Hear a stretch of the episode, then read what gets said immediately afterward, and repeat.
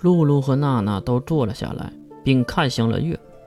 可能月的存在真的让他们很好奇。我和娜娜是在不久前才遇到的。我是血族的一个分家的成员，在对抗海上的包子的时候，应该算是战败吧。战舰沉入海底，我侥幸的被冲到了海边。露露停下讲述，看向了娜娜。被追逐的我。跑到了海边，看到了奄奄一息的露露，所以我就救下了她。等等，你被人类追逐，人类为什么追逐你啊？还有，即使你被追逐，为什么还能救露露啊？大炮的思维还真是够厉害，越就没有想到那么多。娜娜酝酿了一下，继续说道：“我是黑盲人。”不被杀，就不会死掉，所以永远都是这副不老的模样。停顿了一下的娜娜，让月和大炮都感觉到了不安。月知道不堪入耳的故事要开始了。冲击过后，世界动乱。我在支架区的一个城市里，以卖淫为生。为了生活没有办法，后来，一个商人将我买出，并卖给了一个更大的官僚。他总是虐待我，所以，我才想跑出来。直到我看到了海边，奄奄一息的露露。一旁的露露马上接过了娜娜的话：“为了救我，娜娜重新回到了那个变态的人类宅邸。”让那个人帮忙救治我。然然后呢？大炮兴致勃勃地问着。然后，某一天，包子袭击了城市，我和娜娜就趁乱跑出来了，一路上偷偷抢抢，已经不再相信人类了。啊？那你为什么还相信我和月呀？那是因为月是。月急忙摇头，露露也是咽下了下半截话。因因因因为，因为月很惨，和我们一样，所以我们就产生了共共共共鸣，对吧？哦，原来是这个样子啊！大炮竟然信了，你这是有多好骗呢？唉，真是悲惨的人生啊！话说我明天还要赶路呢，我就先睡了啊。这个家伙是怎么了？平时可没有这么早睡过呀。看着大炮打开自己的包裹，拿出了行李躺下去，月也是对露露娜娜点点头。走吧，去那边说。走出了很远，月才停下脚步。我的全名，莫之深，黑芒月。我也是半个黑盲人。露露马上。也兴奋了起来，你看，我就说吧，你是再生魔族和黑盲人的孩子，对吗？月点了点头。露露，我有件事想问你，可以吗？都是异族人，尽管说吧。你是潘多拉新人类帝国过来的吧？露露被月问的愣住了。潘潘多拉新人类帝国，那不是使命之徒的老老巢吗？为什么我是那里出来的？等等，露露，你说在海上战斗，那当时带领你们的人是谁？当然是血族的长老们呐。血骨呢？魔王血骨呢？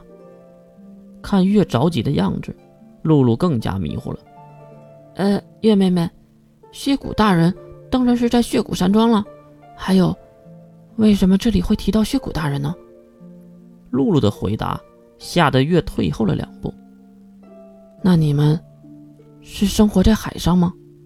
为什么会和海上的包子作战？露露歪着头，好像是在看外星人一样看着月。喂，难道月你不知道吗？这一切，这一切，月摇了摇头。现在全球的海域已经被包纸占领了，所以呢，所有的国家之间的物资是无法进行互相倒卖的。然后我们这些有能力者的异族们就开始做了物流的生意，帮一些大国或者商户运输一些东西和货物。这个行为不就是古代的镖师吗？啊，原来如此啊！月故意的装作思考。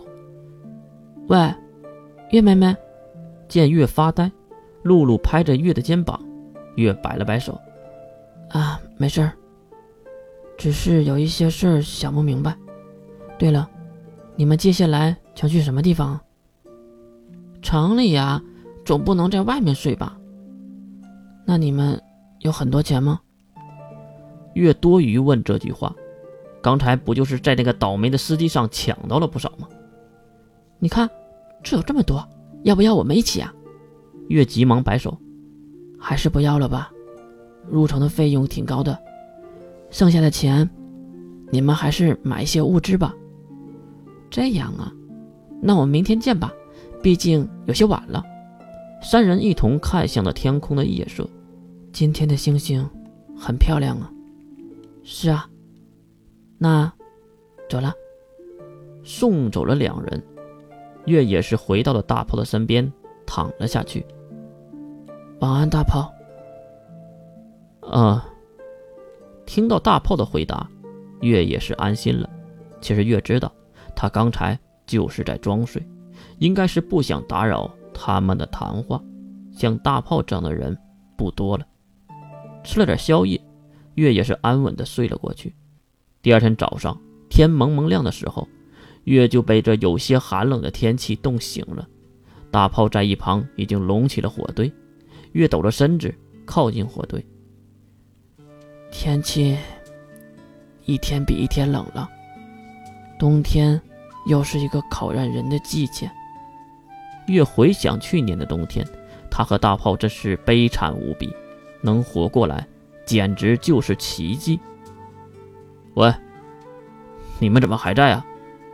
不出所料，大早上的同行就过来清场了。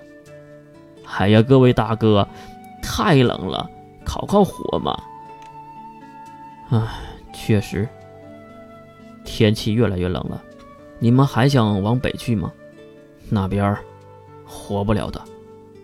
这位大哥竟然在正常的聊天没办法呀，各位大哥，南方的向阳城已经沦陷了。包子肆虐呀！还有，这里离向阳城也不太远，包子想过来的话，几天就会到的。希望你们也多加小心呐！屁吧，我怎么没听说过？啊，向阳城出事了！另一个拾荒者站了出来，月也是急忙拉住大炮，因为他还想争辩。走吧，大炮，你该说的已经说了。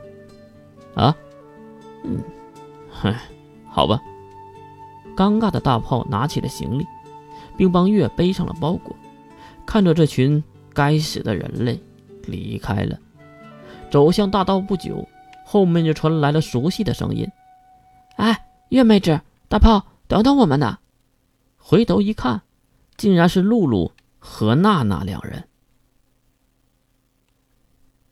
穷在深山，无人问。富在乡村，被犬欺。